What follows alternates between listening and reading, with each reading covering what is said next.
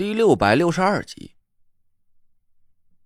刚才我拉着田慧文的手，感受着她丹田里的金色黄鸟欢快飞舞的时候，就突然有了这种怪异的陌生感觉。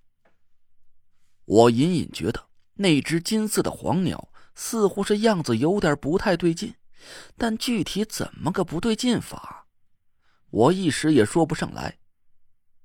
好几次，我都忍不住心里的好奇，想要叫住田慧文，再重新仔细观察一下他丹田里的黄鸟的模样。但我还是没这么做。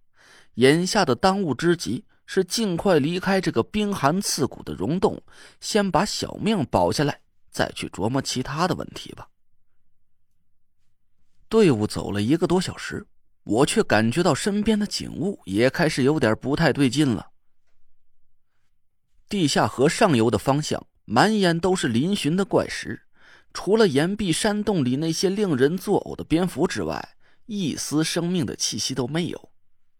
而我们顺着河流往下游走出了大约五六公里，我竟然有点冒汗了，耳朵里也重新听到了哗啦哗啦的流水的声音。哎，这里的河水解冻了。郭永哲也敏锐的察觉到了这个情况，我们打着手电筒四下照了照，每个人的脸上都浮现出了惊愕的神色。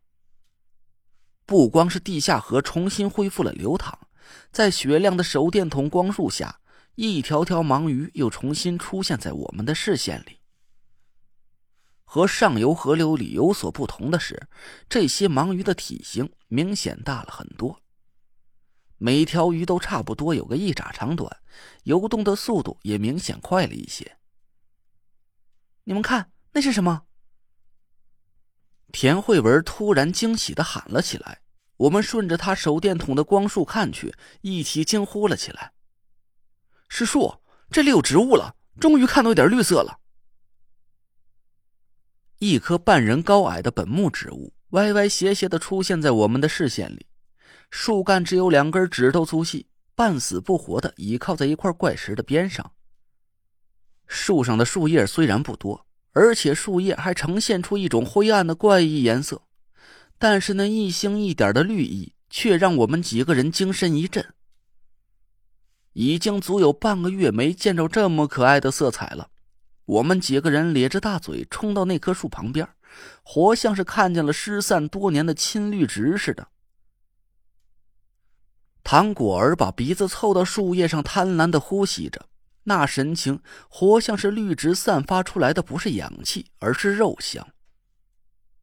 看那边还有，不光有树，还有好看的青藤，哇！越往前走就越多了。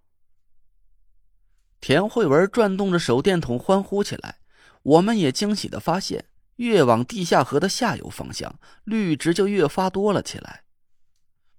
不算太高的树木，零星的分布在地下河两岸，还有一些藤本植物缠绕在怪石上边，绿叶从石缝中舒展开来，在手电筒的光柱下散发出鲜亮的颜色，就好像这些树叶儿是几分钟之前刚长出来的似的。遍地可见的怪石也比上游的石头更大、更漂亮了。就像是一锅奶油，慢慢的倾倒流淌下来，堆积在一起，形成了一层一层的清晰的轮廓。石头已经不再是单一的青灰色，一层白，一层黑，一层呈现淡黄色，一层又有点泛红。哇，好美啊，就和天上的彩虹一样。唐果儿似乎被眼前的美景吸引了。暂时忘掉了对我的畏惧，抚摸着石头，惊叹不已。郭哥，给我照个相吧，我回到中州给爸妈看看。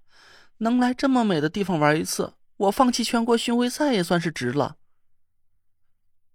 我们几个人都笑了起来。接连一个月以来，我们的精神都处于高度紧张的状态，连拍照留念的心情都没有了。现在突然被唐果儿这么一说。我们几个人也都来了兴致，想要把眼前的美景用照相机保留下来。郭永哲坐在石头上笑道：“只怕是要让你失望了。这溶洞里磁场紊乱，会扰乱照相机的电磁阀，改变电子元件的输入输出值。别说是普通手机的照相功能了，就连专业的单反都……哎！郭永哲突然瞪大了眼睛看着手腕上的表，我们几个人赶紧凑过去一看，却惊讶的发现手表上的时间清清楚楚的显示了出来。我们几个人愣了半天，赶紧检查了一下各自的手表和手机。所有的电子产品都不知道什么时候恢复了正常，电子表上清晰的显示着时间，连指北针的指向都稳定的让我们目瞪口呆。我们手里的普通手机虽然没有信号，但纳若兰检查了一下北斗盒子，惊喜的朝我点了点头。卫星信号恢复了，咱又能和外界联系了。我们兴奋的叫嚷了起来。磁场紊乱消失，卫星信号重新恢复，这就可以说明一个问题，那就是我们距离溶洞的出口已经很近了。哎，对了，你们有没有感觉到？唐果儿扯掉了包裹在头上的毛巾，随手扇了几下风。这里不冷了，一点也不冷了。经他这么一提醒，我们几个人这才反应了过来。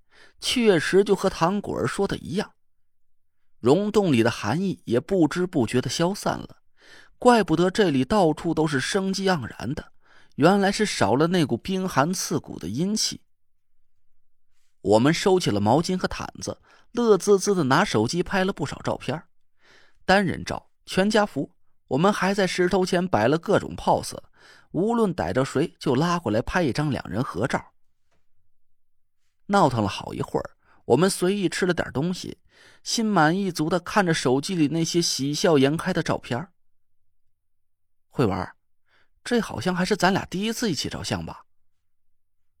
我笑着问田慧文，他撅着嘴吐槽了我几句。可不是吗？别的男孩子都拿媳妇照片做手机屏保，你就呆的跟个木头似的。平时咱俩在一块儿，你都不知道拍一张。咱结婚的时候匆匆忙忙的，连婚纱照都没拍。我不管，等咱回来中州，你得陪我去补一套。我顿时有点愧疚，田慧文说的一点也没错。以前我都抬举我自己了，我不是直男癌晚期，简直就是死期。有人说过，每个女孩子都有一个婚纱梦。我和田慧文都结婚一年多了。我不光是没陪她拍一套美美的婚纱照，就连个最普通的合影，这竟然都是第一次。好，等咱回了中州，头一件事就立马去拍婚纱照。田慧文这才笑着点头。我低头继续翻看手机，突然我的表情定格了一下。当我翻到一张照片的时候，我突然愣了一下，眼光久久的停留在手机上，半天都没挪开。